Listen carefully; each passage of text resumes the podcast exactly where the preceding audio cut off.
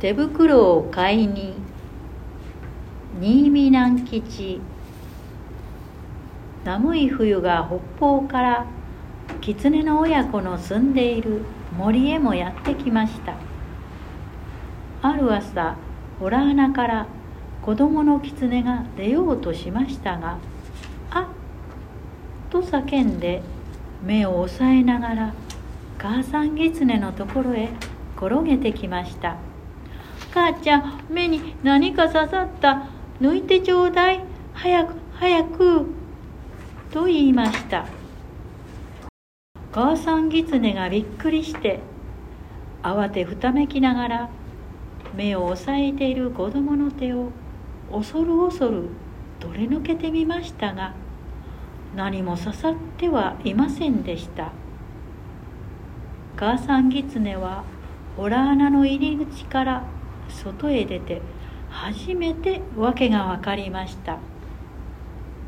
昨夜のうちに真っ白な雪がどっさり降ったのです。その雪の上からお日様がキラキラと照らしていたので雪は眩しいほど反射していたのです。雪を知らなかった子供の狐はあまり強い反射を受けたので目に何か刺さったと思ったのでした。子供の狐は遊びに行きました。真綿のように柔らかい雪の上を駆け回ると雪の子がしぶきのように飛び散って小さい虹がスーッと映るのでした。すると突然後ろでドタドタザーとものすごい音がしてパン粉のような粉雪がふわーっと小狐に追っかぶさってきました。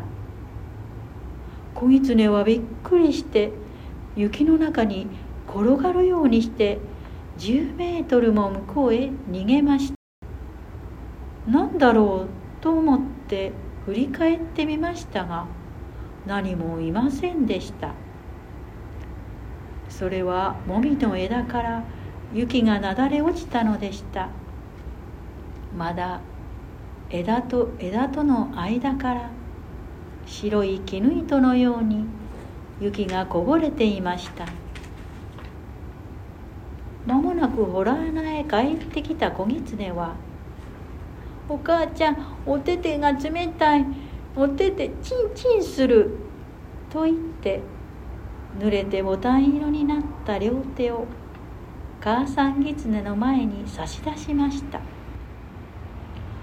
母さん狐はその手に「はあ」と息をふっかけてぬくとい母さんの手でやんわり包んでやりながら「もうすぐ暖かくなるよ。雪を触るとすぐ暖かくなるもんだよ」と言いましたがかわいい坊やの手に霜焼けができてはかわいそうだから。夜になったら町まで行って坊やのお手手に合うような毛糸の手袋を買ってやろうと思いました。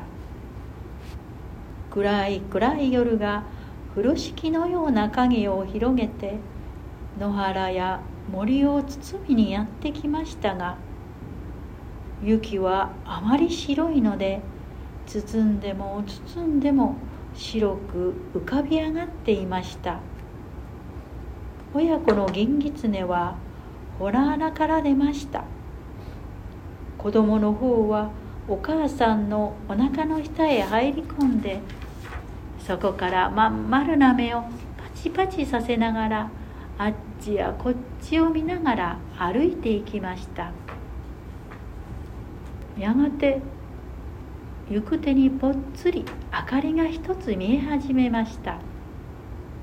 それを子供の狐が見つけて「母ちゃんお星様はあんな低いところにも落ちてるのね」と聞きました「あれはお星様じゃないのよ」と言ってその時母さん狐の足はすくんでしまいました。あれは町の日なんだよ。その町の日を見た時お母さん狐はある時町へお友達と出かけて行ってとんだ目にあったことを思い出しました。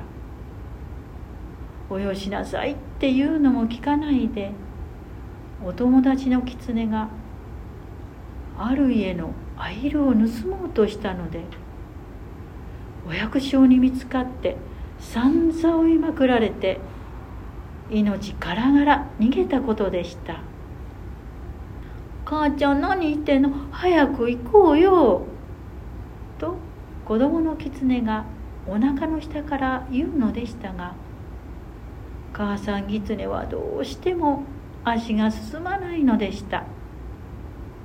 そこで仕方がないので坊やだけを一人で町まで行かせることになりました。坊やお手手を片をお出しとお母さん狐が言いました。その手をお母さん狐はしばらく握っている間にかわいい人間の子供の手にしてしまいました。坊やの狐はその手を広げたり握ったりつねってみたり嗅いでみたりしましたなんだか変だな母ちゃん。これ何？と言って雪明かりにまたその人間の手に変えられてしまった自分の手をしげしげと見つめました。それは人間の手よ。いい解剖や町へ行ったらねたくさん人間の家があるからね。まず表に丸い下っぽの看板のかかっている家を探すんだよ。それが見つかったらねトントンと戸を叩いて「こんばんは」って言うんだよ。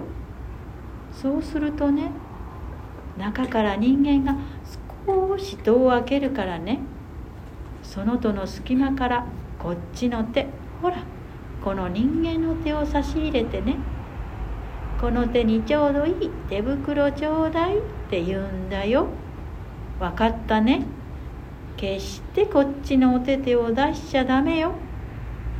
と母さん狐は言い聞かせました。どうして？と坊やの狐は聞き返しました。人間はね相手が狐だと分かると手袋を売ってくれないんだよ。それどころか捕まえて檻の中に入れちゃうんだよ。人間って本当に怖いものなんだよ。ふん。決してこっちの手を出しちゃいけないよ。こっちの方ほら人間の手の方を差し出すんだよ。と言って母さん狐は持ってきた2つの白銅貨を人間の手の方へ握らせてやりました。子供の狐は町の日を目当てに雪明かりの野原をよちよちやっていきました。初めのうちは一つきりだった日が二つになり三つになり果てはとうにも増えました。狐の子供はそれを見て火には星と同じように赤いのや黄色や黄色や青いのがあるんだなと思いました。やがて町に入りましたが通りの家々はもうみんな戸を閉めてしまって高い窓から暖かそうな光が道の雪の上に落ちているばかりでした。けれど表の看板の上には大抵小さな電灯が灯っていましたので狐の子はそれを見ながら帽子屋を探していきました。自転車の看板や眼鏡の看板やその他いろんな看板が。あるものは新しいペンキで描かれあるものは古い壁のように剥げていましたが町に初めて来た。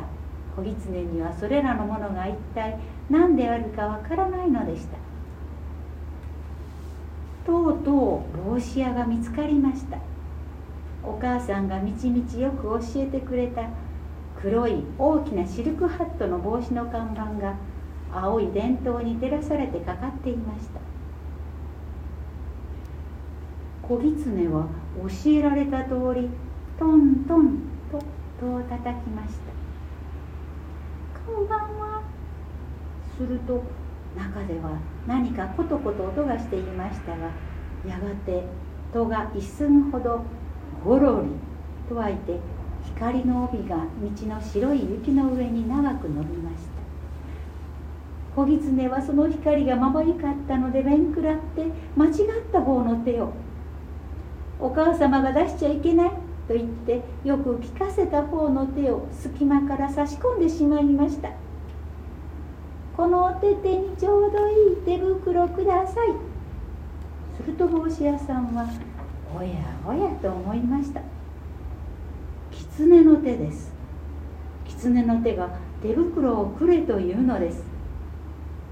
これはきっと木の葉で買いに来たんだなと思いました。そこで先にお金をくださいと言いました。小狐は素直に握ってきた白銅貨を2つ帽子屋さんに渡しました。帽子屋さんはそれを人差し指の先に乗っけて立ち合わせてみるとチンチンと良い音がしましたのでこれは木の葉じゃない本当のお金だと思いましたので棚から子供用の毛糸の手袋を取り出して小狐の手に持たせてやりました。小狐はお礼を言ってまた元来た道を帰り始めました。お母さんは人間は恐ろしいものだとおっしゃったがちっとも恐ろしくないや。だって僕の手を見てもどうもしなかったもの。と思いました。けれど小狐は一体人間なんてどんなものか見たいと思いました。ある窓の下を通りかかると人間の声がしていました。なんという優しいなんという美しいなんというおっとりした声なんでしょう。眠れ眠れ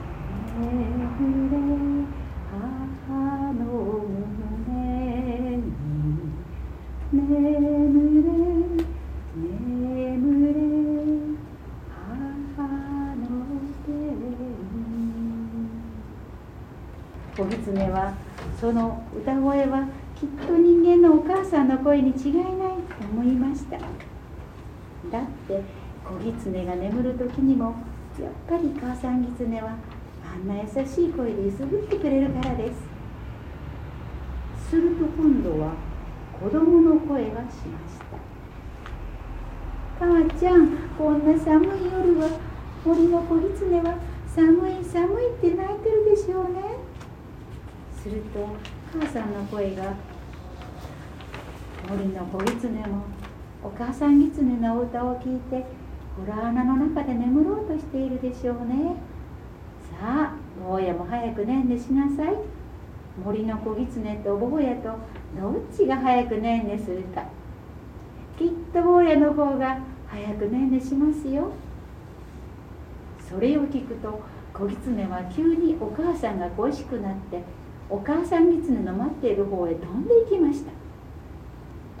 お母さん狐は心配しながら坊やの狐の帰ってくるのを今か今かと震えながら待っていましたので坊やが来ると温かい胸に抱きしめて泣きたいほど喜びました。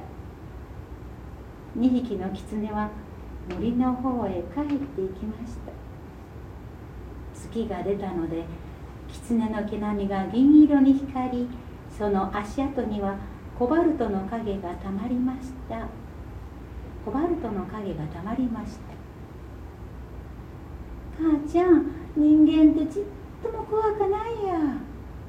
どうして？もう間違えて本当のお手手出しちゃったの。でも帽子屋さん捕まえやしなかったもの。ちゃんとこんないい温かい手袋くれたもの。と言って手袋のはまった両手をパンパンやってみせました。お母さん狐は「まあ」と呆れましたが本当に人間はいいものかしら。本当に人間はいいものかしら？とつぶやきました。新見南吉作手袋を買いにおしまい。